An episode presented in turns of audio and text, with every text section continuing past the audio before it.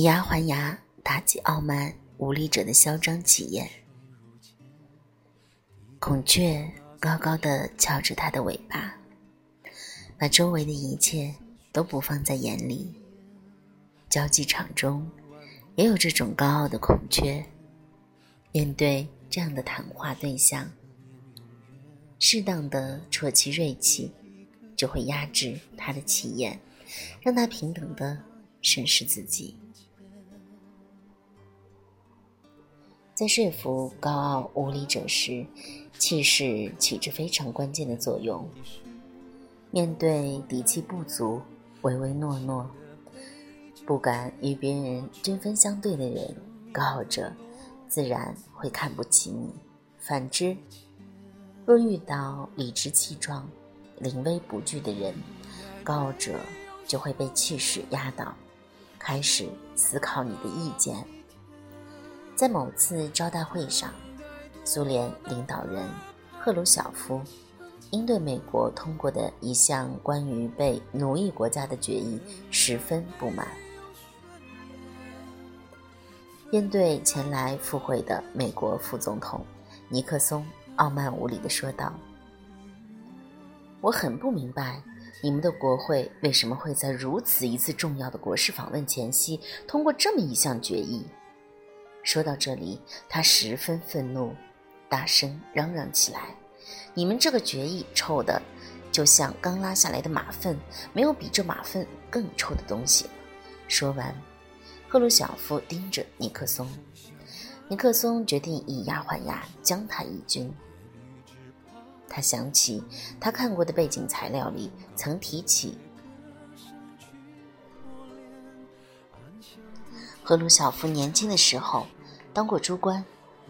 于是，尼克松也盯着赫鲁晓夫，用平静的语气、不紧不慢的敬道：“我想，主席大概弄错了。”还有一样东西，比马粪更臭，那就是猪粪。赫鲁晓夫听后傲气大挫，刹那间，赫鲁晓夫的额头上青筋都冒出来了。可是他突然又展开言笑着说：“说的很对，你之前说我们应该谈点别的，也许你说对了。”在日常的交际中，有些人会因为自己的容貌、资质等优势，表现出一种目中无人、蔑视他人的高傲，甚至还会蓄意攻击他人。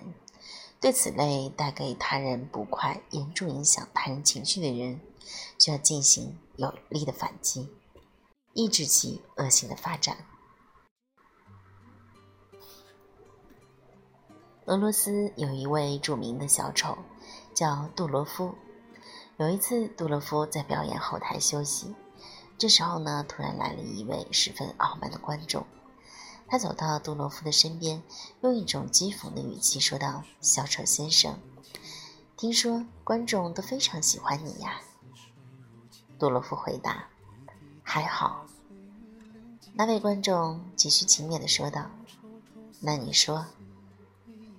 要想在马戏团受欢迎，小丑是不是就必须长着一张奇怪又愚蠢的脸蛋呢？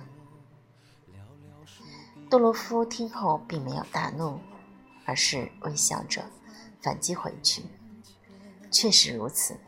不过，如果我能长一张像先生您这样的脸蛋儿，我肯定能拿双倍的工资。”这傲慢的观众对于唐突的言辞，叫杜罗夫难堪。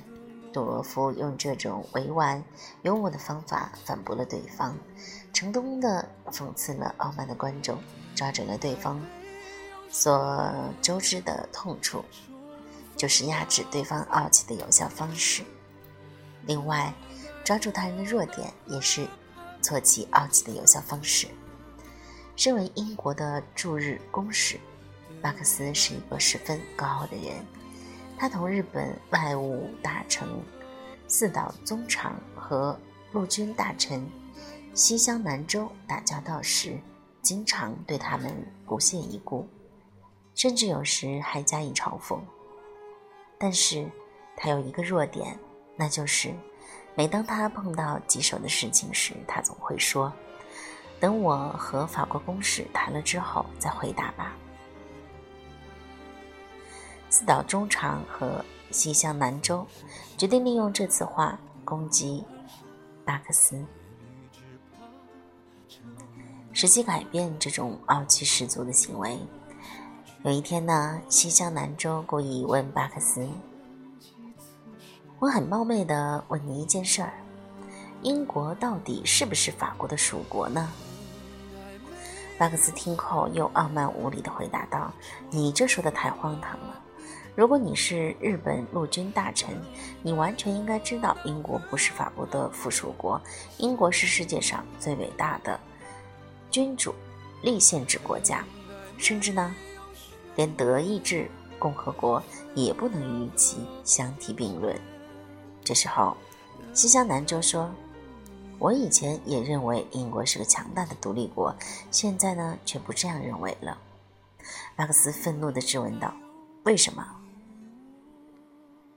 西乡南州说：“阁下无论事情大小。”都先与法国公使商谈。如果英国不是法国的附属国，请问你每次这么做有这个必要吗？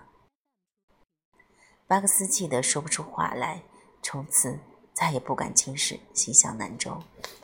俗话说：“害人之心不可有，防人之心不可无。”掌握随机应变的语言表达能力很重要。面对傲慢无礼者，应该表现出刚强的时候要刚强，该反击的时候要反击，这样才不会被视为弱者，相反，还会赢得对方的尊重。今天文章呢就分享到这里，也是那句话：注意身体，早一点休息。如果喜欢小吴的话，不要忘记分享到朋友圈。让我们每天进步一点点。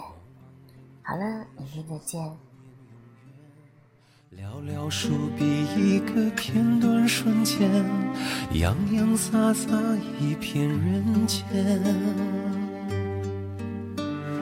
天色已暗，隔窗相看，眼泪已湿，婆娑难言。临行的杯酒君莫劝。生命的落款，此心一千。等待没有笑颜，重逢那一天。等待多瑙河畔的相见。等待没。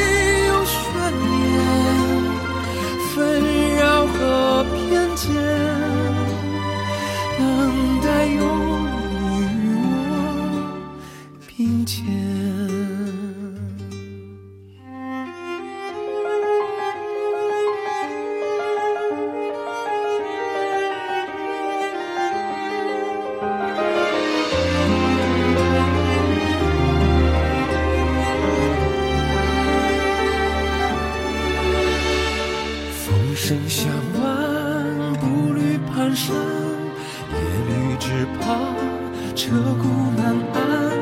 告别的歌声去磨练，安详的天几次深。一。